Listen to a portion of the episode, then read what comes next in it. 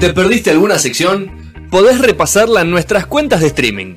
Búscanos en Google Podcast, Spotify o Apple Podcast apenas termine el programa. No son horas, temporada 14.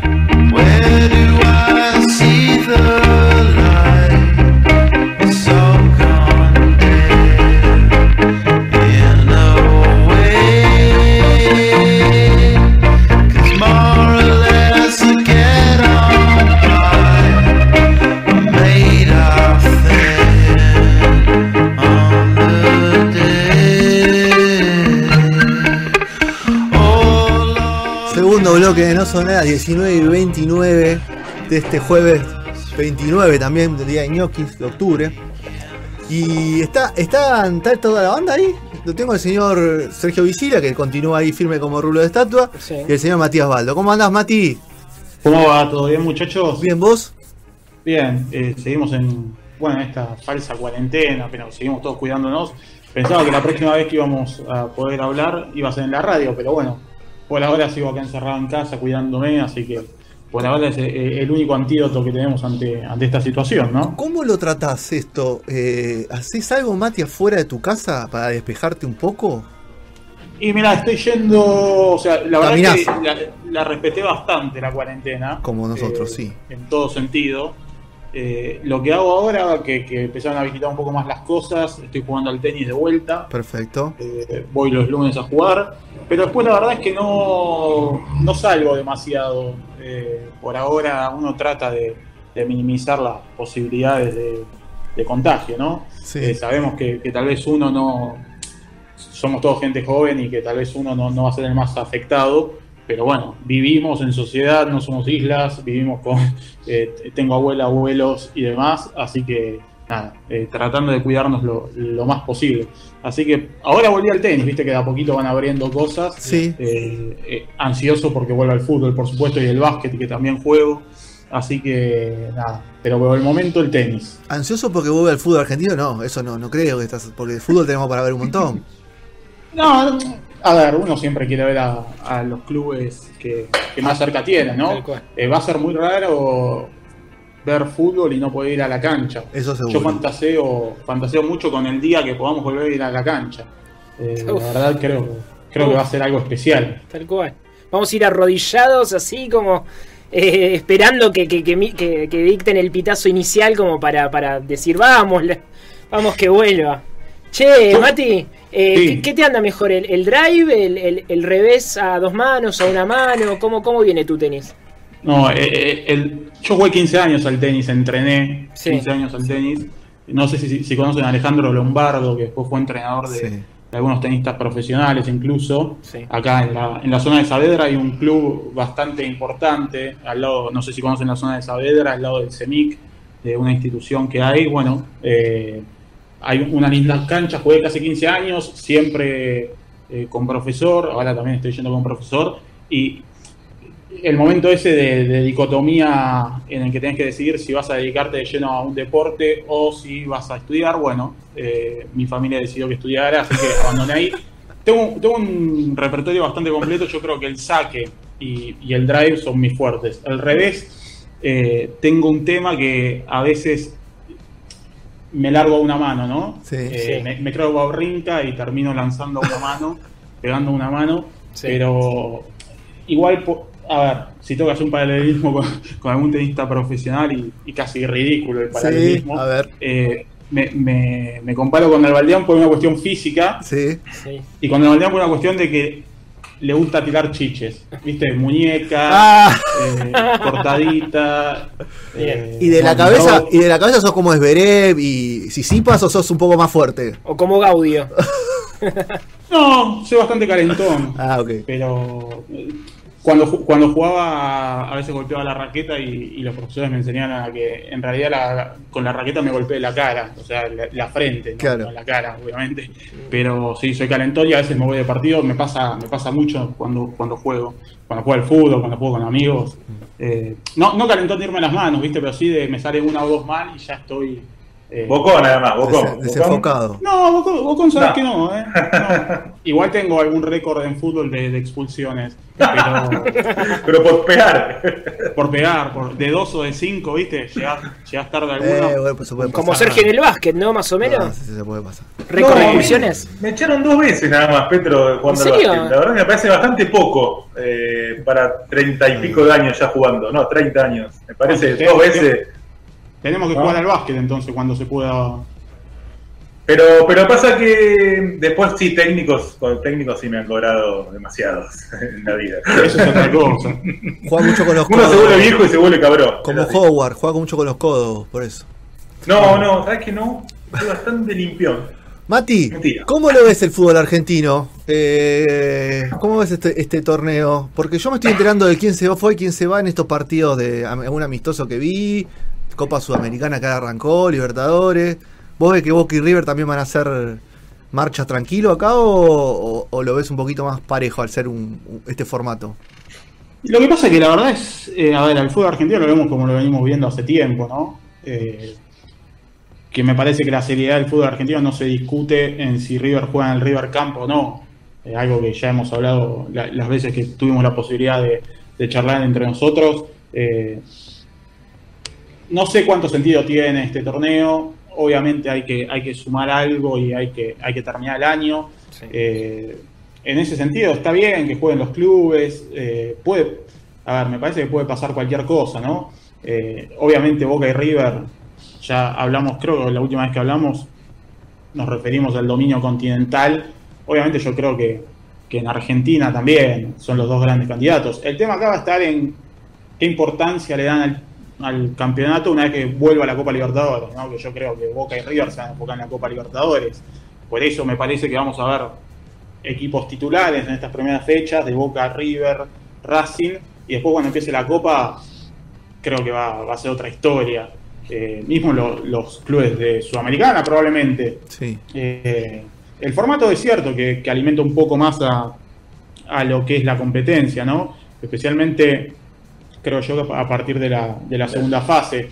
Pero, a ver, quiero que vuelva. Es una alegría que los clubes estén nuevamente en actividad, pero no sé, me parece que al fútbol argentino le faltan muchas cosas eh, que claramente hacen que, que no sea un fútbol serio, ¿no? Eh, ya desde el sorteo, el papelón que fue el sorteo, lo que está pasando en el ascenso, que no se sabe cómo se define, que B Nacional empezaba el 7 de noviembre, se postergó, no hay un- una salida. Bueno, incluso también en primera división lo que pasa con, con la transmisión, ¿no? Que hasta hace dos días estaban peleando por ver quién transmitía, quién no, la, la ruptura del contrato.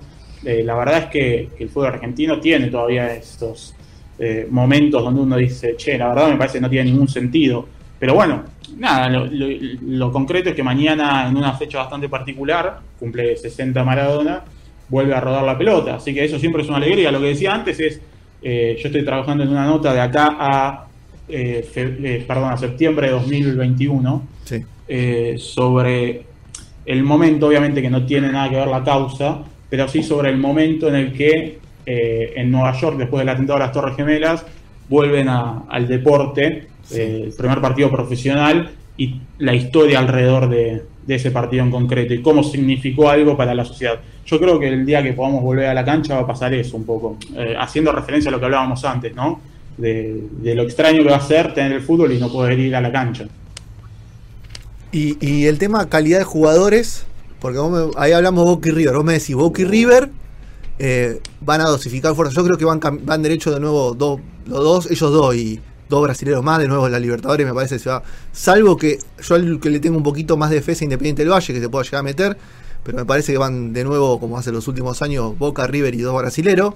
Eh, ¿Vos crees que los suplentes de Boca y River están para competir con, yo qué sé, con, con argentinos, con ni hablar con Patronato, con Aldo Civi, pero digo con, con Vélez, con esos equipos, están para competir igual igual? ¿O vos decís que ahí pierde un poquito de fuerza Boca y River? No, yo lo, lo que digo es que eh, Boca y River, a ver, obviamente el fútbol argentino ha demostrado que es competitivo y que en formatos cortos puede ser campeón cualquiera. eh, no, en los últimos torneos donde vimos eh, torneos más largos y que justamente por eso los protagonistas siempre fueron más o menos los mismos, pero si recordamos a quienes fueron campeones en, los an- anteriores clausura y apertura, eh, vamos a ver que hay una nómina de, de campeones que la verdad no se nos ocurriría que hoy en un torneo a 38, 40 fechas sean campeones. Estamos hablando de Arsenal, Banfield. Eh, la verdad es que estamos. eh, me parece que esto. A ver, es un fútbol muy competitivo, el argentino, en el que cualquier fin de semana eh, el último le puede hacer fuerza el primero. Eso yo no tengo duda. Después en la cancha es otra cosa.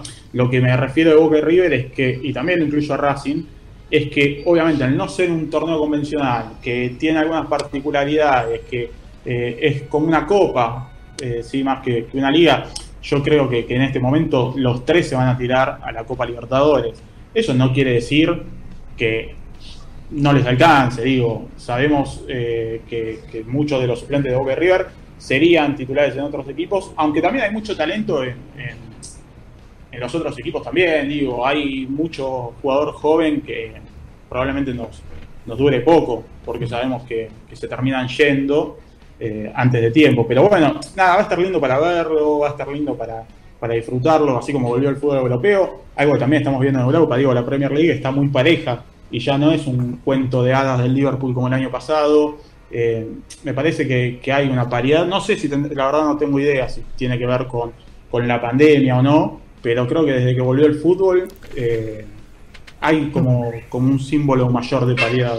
Sí, sí, Me sí. parece que hay muchos partidos, Mati. Yo eso lo veo. Bueno, a, a los equipos de acá le va a pasar.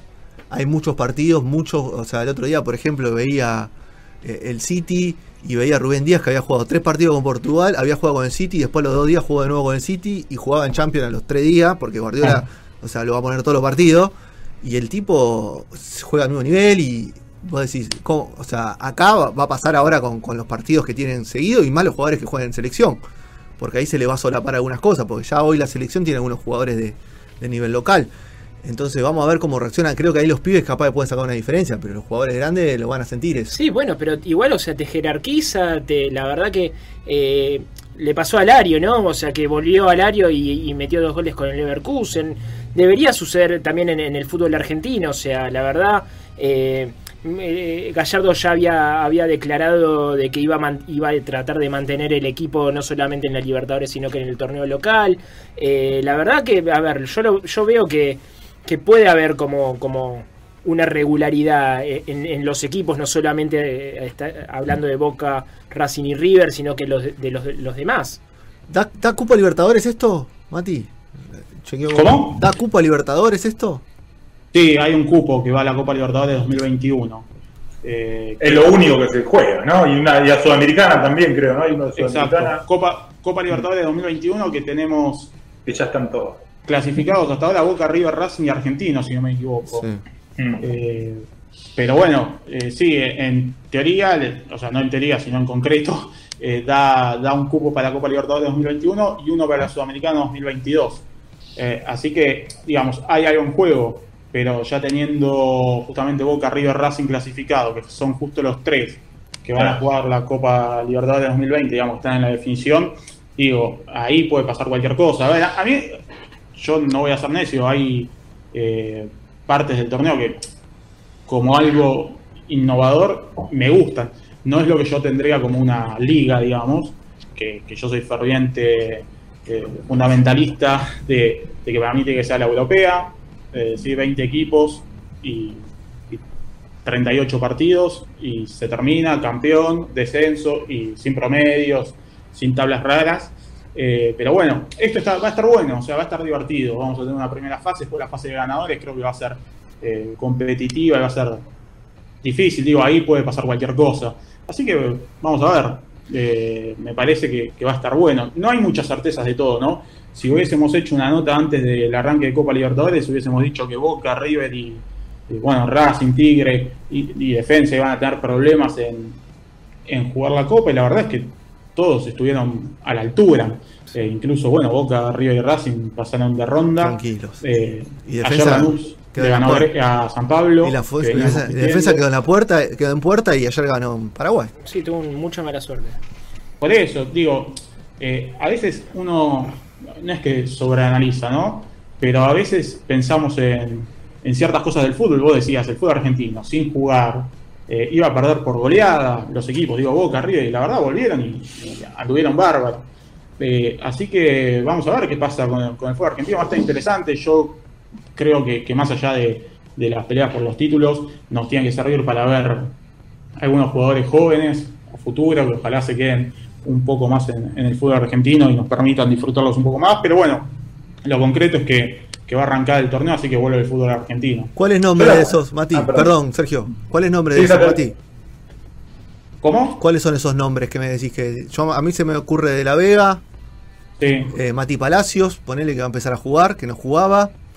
Eh, Y lo, lo tenés, por ejemplo, Alan Velasco de Independiente. Alan Velasco Independiente. Eh, son, son pibes, ¿no? O sea, esto después puede pasar cualquier cosa, pero eh, no sé, Chancalay de Colón, que yo parece que lo hubiésemos visto hace un Sí. siglo y tiene 21 años recién. Eh, saco a los de River y Boca, digo, eh, Julián Álvarez, Santiago Sosa que entró bárbaro la otra vez por Copa Libertadores, Ursi, bueno, que, que había tenido un, un buen, algunas buenas presentaciones también con, con la selección, Badaloni, en Godoy Cruz. Eh, así que hay, hay para ver, digo, el fútbol argentino tenemos la suerte de que es una cantera inagotable.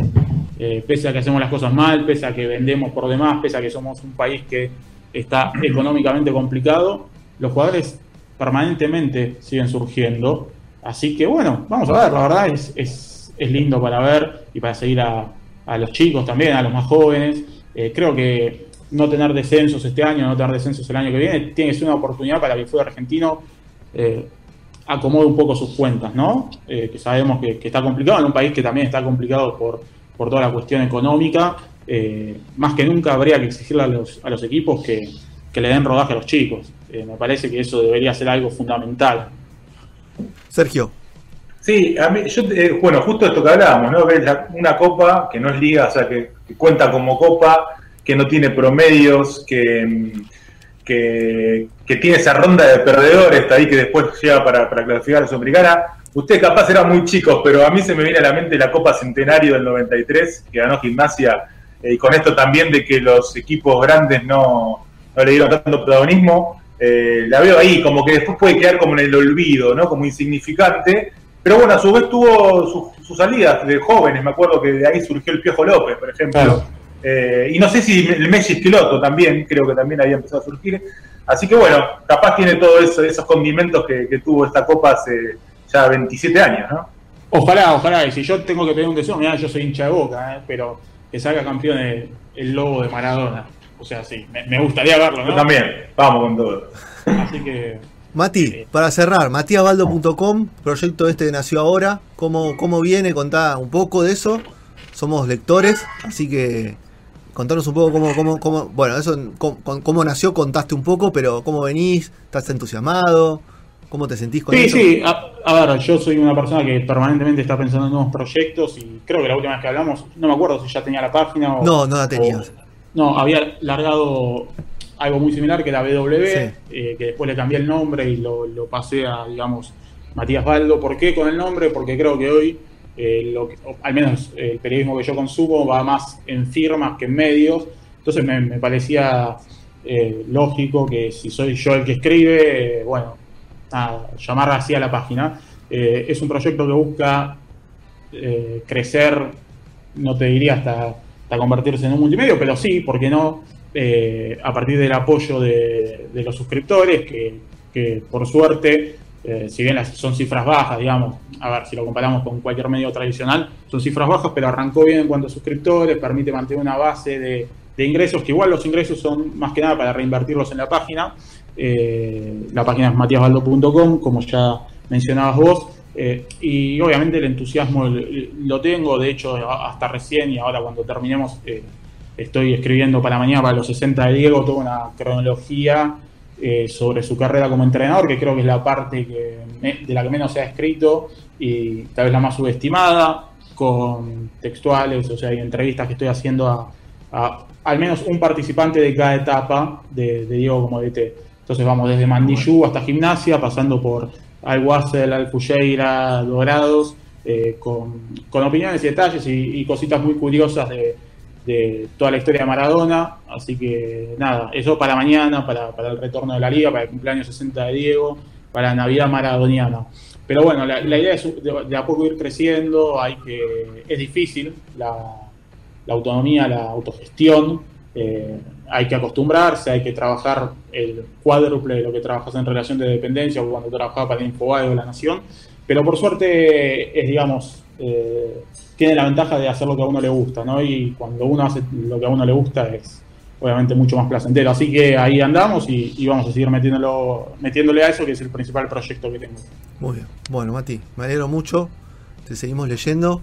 Eh, me, me, me, debo la suscripción, que parece que el mes que viene ya, ya me sumo Tranquilo, ahí. ¿no? Ya Es- me es- sumo ahí. No, pues me quiero sumar. ¿Qué- qué- qué- qué- Soy lector, viejo, déjeme. Totalmente. Si me puedo sumar, es, sumo. es difícil, porque, a ver, nosotros vivimos en, en un país, como decía antes, complicado económicamente. Entonces, yo la verdad, hoy valoro eh, mucho más la, la difusión, lo que ustedes se interesen y demás, que, que lo económico. Obviamente, lo económico ayuda. Yo te digo, la, la idea de lo económico es para poder hacer las cosas que los medios hoy no hacen. No sé, eh, mandar a alguien a cubrir el día de mañana un torneo de, de la forma que lo merece. Sí. Eh, mandarme a mí en este caso, por Sí, ahora. sí, obvio.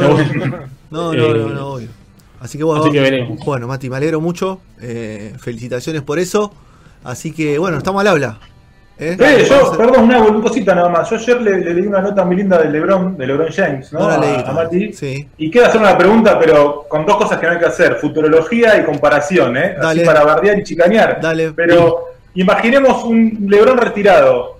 Y ahí te quiero decir: LeBron Jordan. ¿Te imaginas un LeBron más grande que Jordan cuando se retire?